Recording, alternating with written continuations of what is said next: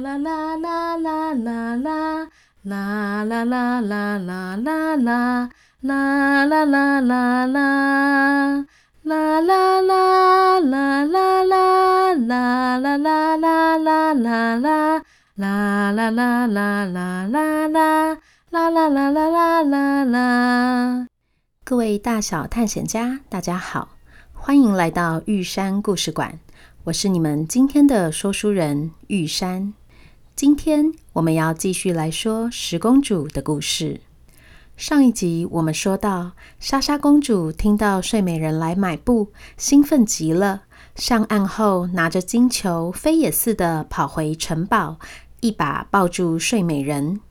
我总算是又见到你了，睡美人姐姐，我好想你哦。你看我的金球是不是很漂亮呢？女王说。莎莎，怎么这么没有礼貌？你要称呼奥罗拉公主殿下。睡美人说：“没关系的，活泼一点才好呢。这颗金球真好看。来，莎莎，你来帮我看看，今年我要买哪些布。”原来，睡美人的本名叫做奥罗拉，是布织布王国的公主。在他小时候，有个巫婆诅咒他会被织布机的纺锤刺到，昏睡一百年。国王为了保护女儿，下令烧光全国的织布机，整个国家就不织布了。从那之后，他们一直都是向邻近的国家买布来做成衣服，偶尔也会用国内盛产的玉石矿去交换布料。甚至做好的衣服，因为设计别致、剪裁好看，再转手卖出去也很赚钱。就这样，在经年累月的买卖中，布织布王国建立了一个很大的商业版图。他们的贸易车队非常有名，各个国家都想要跟他们做生意。奥罗拉从小就跟着爸爸在各国经商，练就了很好的能力。不仅会讲多国语言，还很会计算货物成本，掌握物流时间。这一两年，国王更直接将一支贸易车队交给奥罗拉，让他领队，负责布匹和衣服的买卖。因为常常要在各个国家之间旅行，得要充分的把握休息时间，才能够养足精神谈生意。所以奥罗拉还有一个特别的本领，就是一沾到床就可以立刻入睡，即便是摇摇晃晃的马车，她也是一坐上去就能够睡着。所以睡美人的昵称就这样传开来了。奥罗拉自己也很不好意思，不过，即便适应环境的能力很强，有一件事情，奥罗拉还是永远都不习惯，那就是饮食。刚开始跟着车队旅行时，她常常因为不习惯其他国家的食物，都吃得很少。国王舍不得奥罗拉每次出门都瘦一大圈，所以，特别指派了年轻的罗伯特厨师跟着公主的车队一起出门。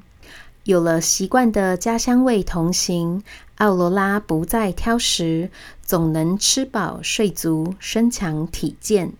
新月布的确像是莎莎公主说的，非常受欢迎，大家都抢着要。那今年就还是给我两百匹吧。我另外还要这个紫红色的晨曦绒布三十匹。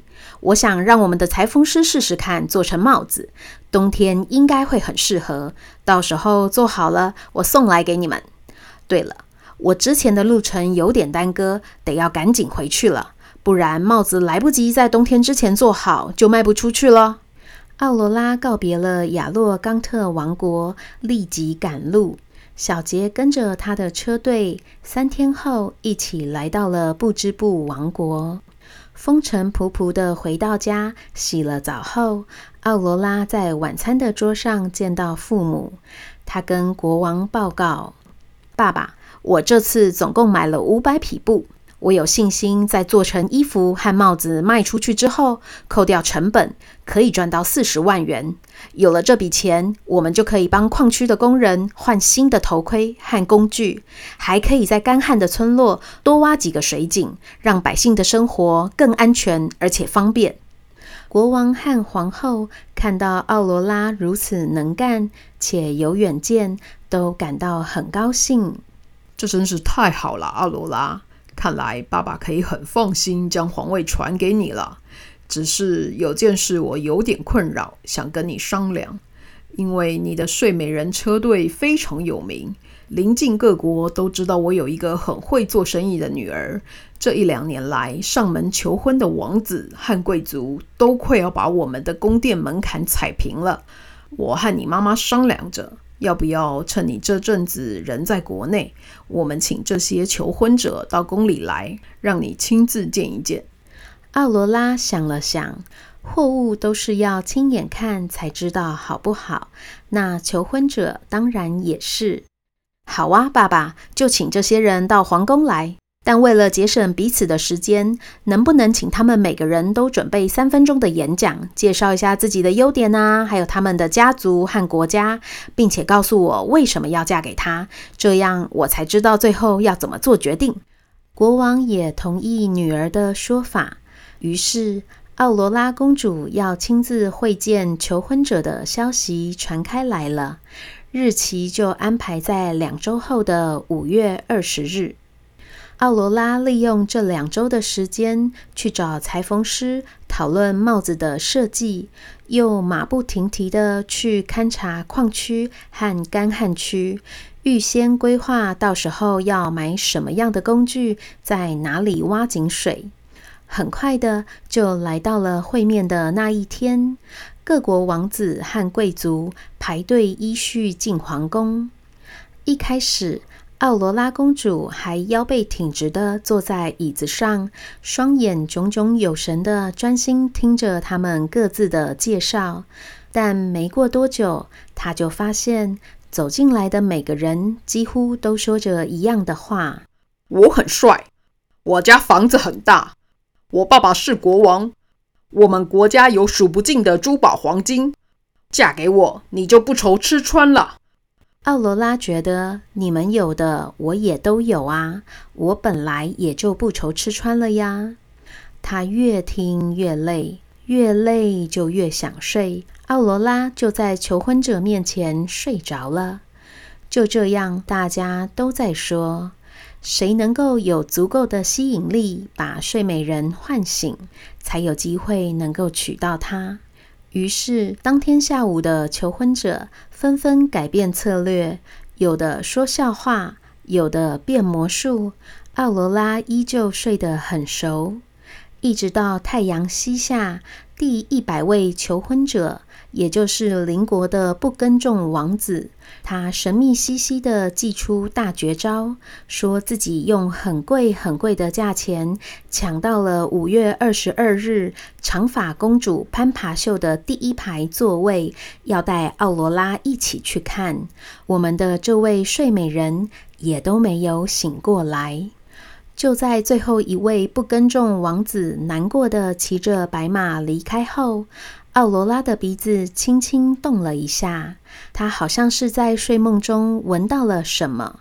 接着，她慢慢地张开眼睛，四处张望，然后开口说：“啊，好熟悉的味道啊，真香！我肚子饿了。”国王说：“你睡了一整天呐，闻到炖羊排的香味，当然会饿。我们这就开饭吧。”嗯，不太一样哎。这餐点的味道是每次我出门旅行时才会有的。国王很好奇，请人找来当晚掌厨的人，果然是一直陪同公主车队出门的厨师罗伯特。原来今天晚上皇家御厨临时请假，所以由罗伯特来代班。国王问罗伯特：“这道炖羊排跟平常的有什么不一样？”罗伯特说。禀告国王殿下，公主在外旅行时常常累得没有胃口吃饭。我刚刚看公主又累得睡着了，所以在羊排里放了薄荷和迷迭香一起下去炖煮。这两种香料有助于提神。另外，起锅前再加一点公主喜欢的柑橘和柠檬，酸酸甜甜的味道。能够帮助开胃，公主就比较容易吃得下饭。奥罗拉公主说：“难怪每次都觉得出门在外的食物比较好吃。可是柑橘跟柠檬并不是每个地方都有，为什么我出门也都可以吃得到呢？”罗伯特有些害羞地说：“哦哦，因为因为我有留意到公主喜欢酸酸甜甜的味道。”所以每次回国的时候，都会特别将柑橘、柠檬晒干，带在身上，方便旅行时可以帮您调味。公主一听，恍然大悟，原来罗伯特是这么用心的在帮自己烹煮每一餐。想到过去两年，他一直默默守护着自己，就非常感动。再想到自己未来的人生也不能没有他，于是就问罗伯特说：“你要不要跟我结婚？这样我们就可以一起继续旅行了。”罗伯特暗恋了奥罗拉公主两年。今天终于等到心上人留意到自己，开心的说不出话来，只能猛点头。奥罗拉公主，也就是我们的睡美人，就在这天找到了用香味把她唤醒的人生伴侣。等一下，那纺锤呢？为什么故事都要结束了，从头到尾纺锤都没有出现呢？因为。它就是睡美人没见过的纺锤呀！原来巫婆当初设下的纺锤陷阱，是在半夜会响起咔嗒咔嗒的声音，引诱奥罗拉听到声音去寻找，然后被尖尖的纺锤刺昏。但是因为奥罗拉常常不在宫中，就算在，也是每次沾到枕头就秒睡。根本没有机会听到那个声音。还是见面会结束的那天晚上，小杰被蚊子吵得睡不着，放青蛙出来帮他吃蚊子，青蛙才意外听到那个咔嗒声。他们循声找到纺锤，小杰看着被施了魔法的纺锤说：“哎，奥罗拉公主这么能睡，纺锤不用刺到她。”她就已经是睡美人了，而且被刺到后还要昏睡一百年，才能等到王子来吻醒她。奥罗拉一定会觉得太浪费时间了。她都已经自己找到丈夫了，纺锤啊，你就不要再转了吧。小杰才刚说完话。纺锤仿佛听懂似的，慢慢停了下来，一声掉在地上。小杰顺势捡起了纺锤，放进了宝物袋里。这时，小杰的口袋又震动了一下，他拿出墨水清单，看到上面出现了第五行字：“长发公主的长发。”等等，青蛙。我们今天是不是有听到什么长发公主攀爬秀？这应该有关系吧？但我不记得时间和地点了，怎么办？呱呱，是五月二十二日，在不耕种王国。呱呱，哇，你怎么这么厉害，都记得啊？呱呱，我除了耳朵好，脑子也很好的。呱呱呱。你真的太棒了！我们明天就来去。啦啦啦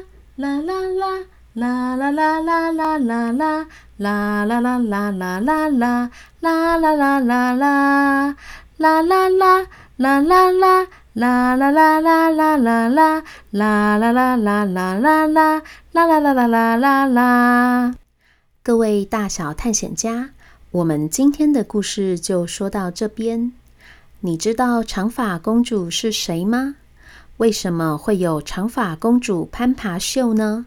小杰能够顺利收集到长发吗？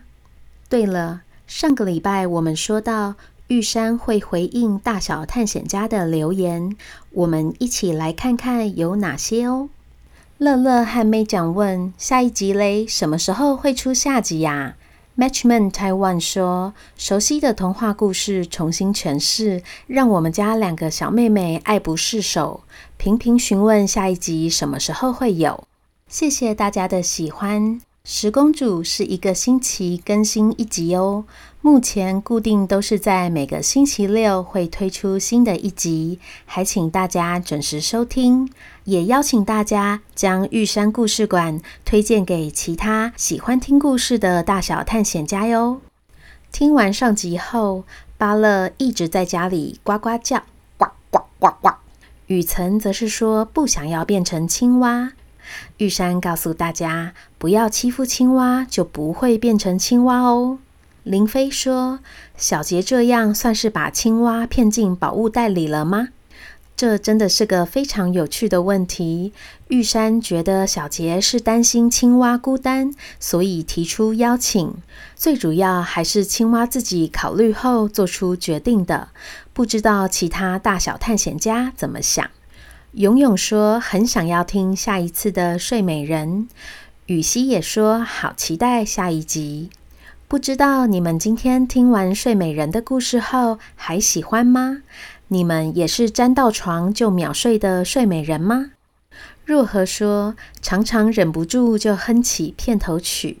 瑞瑞和阿妞不只会唱片头曲，连开头的故事介绍也都能够一字不差地念出来。我听到真的是佩服极了。